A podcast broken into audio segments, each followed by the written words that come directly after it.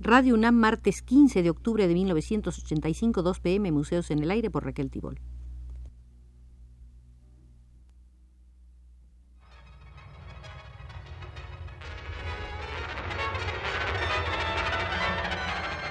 Museos en el Aire.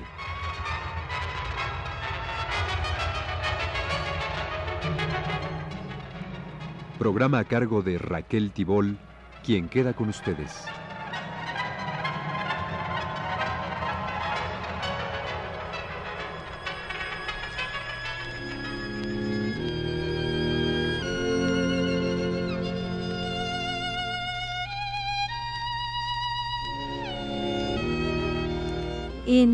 Junio de 1956, Guillermina Bravo expresó lo siguiente.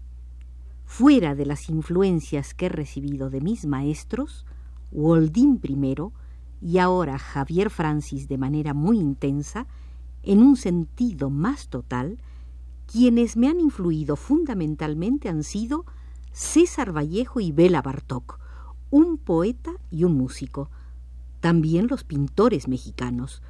Soy una gente muy influenciable. Creo que las influencias son beneficiosas. Con esta declaración de Guillermina Bravo de 1956 iniciamos la segunda visita al Museo de la Danza Contemporánea para revisar justamente las salas correspondientes a la coreógrafa mexicana. A partir de diciembre de 1955, el Departamento de Danza de Limba, jefaturado por Sita Basich, fue reorganizado. La Academia de la Danza Mexicana, dirigida por Margarita Mendoza López, fue reestructurada y se formó la Compañía de Ballet de Bellas Artes. A principios de 1956 le pregunté a Guillermina Bravo de qué manera esos cambios habían afectado su trabajo. Ella respondió no lo han afectado, no lo han podido afectar porque de hecho tal reestructuración no existe. Se ha intentado, se ha hablado, se han dictado reglamentos. Lo que deseamos es que pese a la organización de la compañía oficial, el IMBA siga ayudando a los grupos independientes. El IMBA debe considerar que la danza mexicana no es precisamente la que surge en forma oficial, sino la que se está produciendo por actividad de diversos sectores.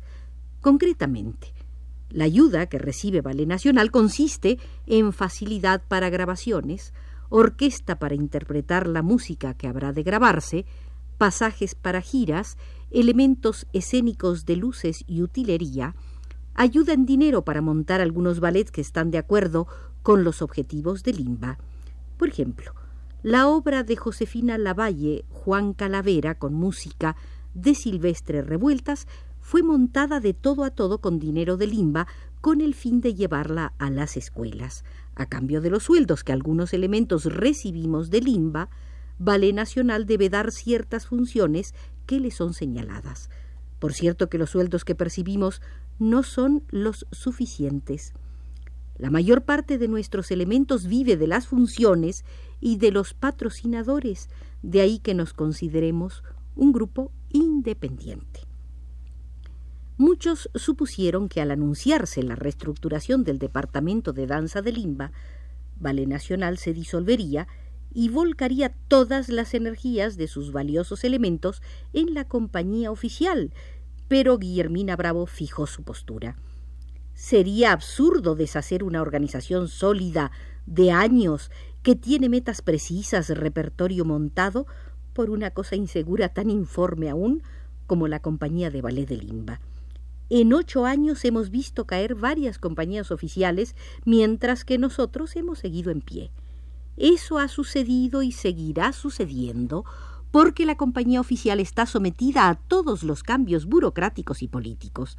No podemos sacrificar la solidez de nuestro grupo, lograda en años de intenso trabajo colectivo que nos llevará sin duda a una solidez artística para someternos a las oscilaciones de la política mexicana.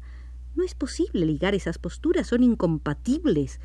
Claro que eso nos ha colocado en la condición de casa chica, no se nos reconoce ni se nos ayuda abiertamente, pero no nos quejamos. Tenemos el sitio que merecemos, hemos adoptado esta línea de conducta por creerla la mejor, por convicción.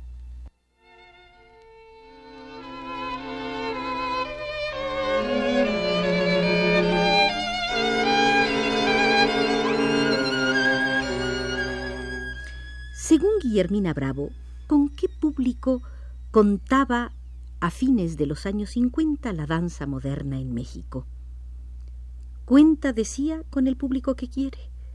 Un coreógrafo que planea obras para Bellas Artes sabe que contará con ese público. De la misma manera puede planearlas para el público del Teatro Fábregas, las carpas, los sindicatos. Cada artista cuenta con el público que se merece, si el público para danza moderna todavía es escaso, se debe a que los bailarines modernos no tenemos oportunidad de dar funciones. Cuando nos propongamos salir sistemáticamente todo el año al público, tendremos un público inmenso, porque el pueblo mexicano es muy sensible a la danza, posiblemente más que a ningún otro arte.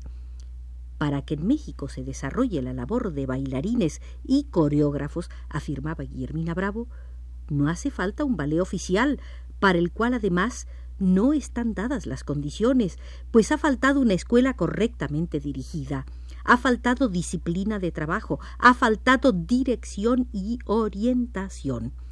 Lo que hace falta ahora es una serie de grupos de experimento, todos ayudados por el Estado, cada uno con sus propias tendencias, integrados por personas afines entre sí, grupos que constantemente se estén presentando ante el público.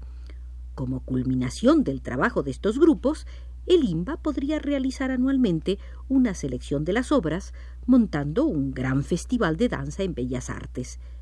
Estoy en contra, decía Guillermina Bravo, de que el IMBA se convierta en empresa. Su función es ser promotor y no empresario. Como promotor, tiene que ayudar y después, como hace con los pintores, comprar la obra. Los grupos deberían cubrir todo el año los teatros de la capital y de provincias, llegando al Festival de Bellas Artes con las obras más experimentadas, las mejores. Guillermina Bravo se había expresado con la reticencia propia de quien deseaba mostrar una obra que hablara por sí misma, sin premisas ni dogmas estéticos, las condiciones, aunque difíciles, estaban dadas y muchos años de lucha le habían dado mayor terquedad a su entusiasmo. En medio de la crisis que afectaba a la cultura mexicana por los movimientos del sector más dependiente de la burguesía mexicana, su personalidad comenzaba a emerger con fuerza.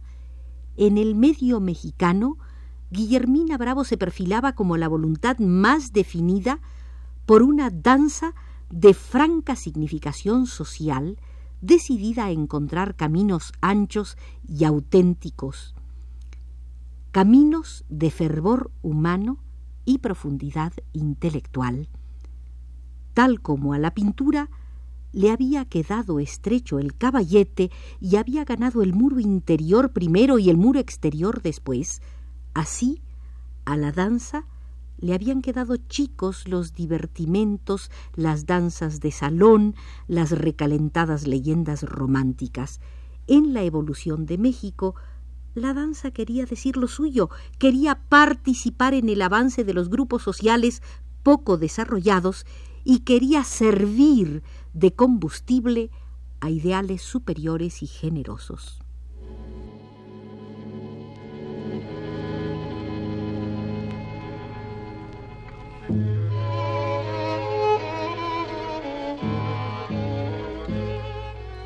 En 1956, Guillermina Bravo estrenó su danza sin turismo número 2 titulada también El Demagogo.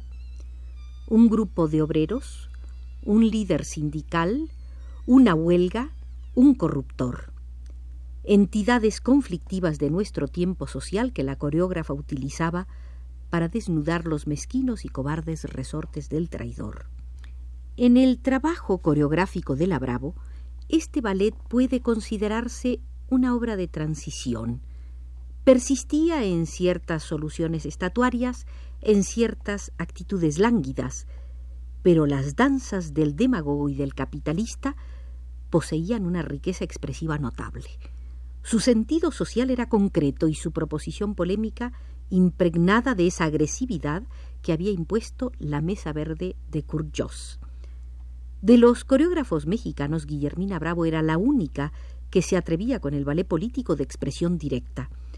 Para este tipo de creación, prestigiada por una figura como Bertolt Brecht, hacía falta una cultura específica, una clara inquietud humanística y un deseo de ser arte y parte del suceder contemporáneo. Con el demagogo, Guillermina Bravo comenzó a encontrar los elementos originales para componer ese tipo de danzas. Para mostrar sus avances en ese terreno, contó con un bailarín excepcional, John Philly. Su interpretación del capitalista fue magnífica. Entre los lastres de viejos amaneramientos se inscribía el comienzo en cuadro vivo que dispersaba y confundía la atención. Otro tanto ocurría con la danza sentimental de los obreros, que oponían un débil contrapeso al muy expresivo juego coreográfico entre el capitalista y el líder demagogo.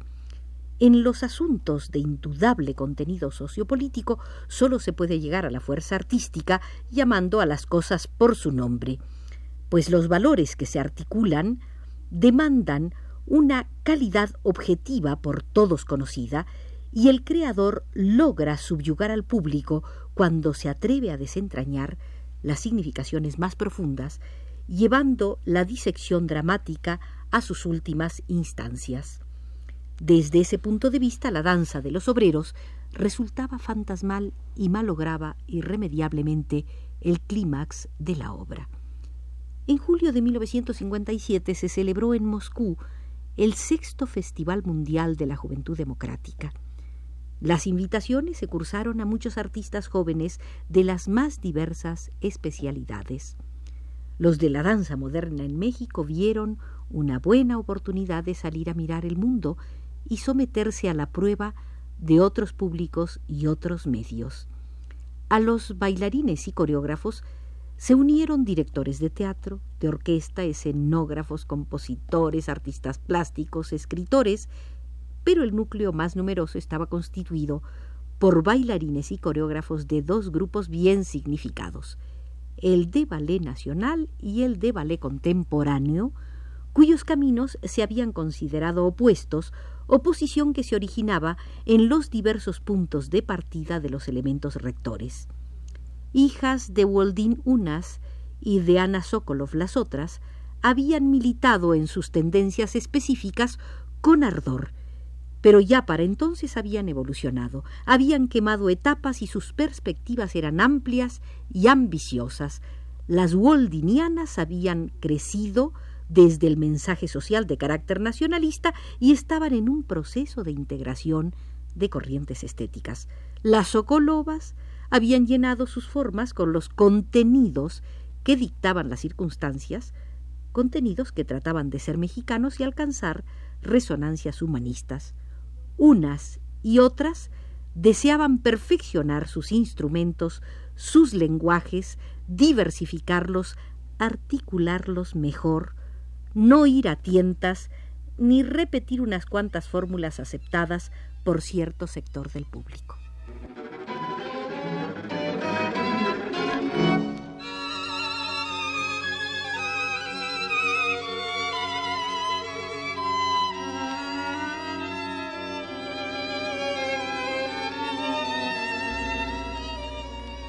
Termina así, estimados amigos, nuestra segunda visita al Museo de la Danza Contemporánea, donde estamos recorriendo las salas correspondientes a la gran coreógrafa mexicana Guillermina Bravo. Nos acompañó desde los controles el experto Arturo Garro.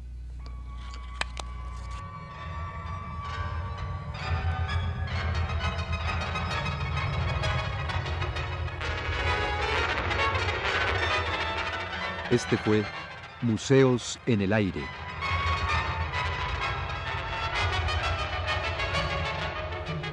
El programa de Raquel Tibol que se transmite todos los martes a las 14 horas.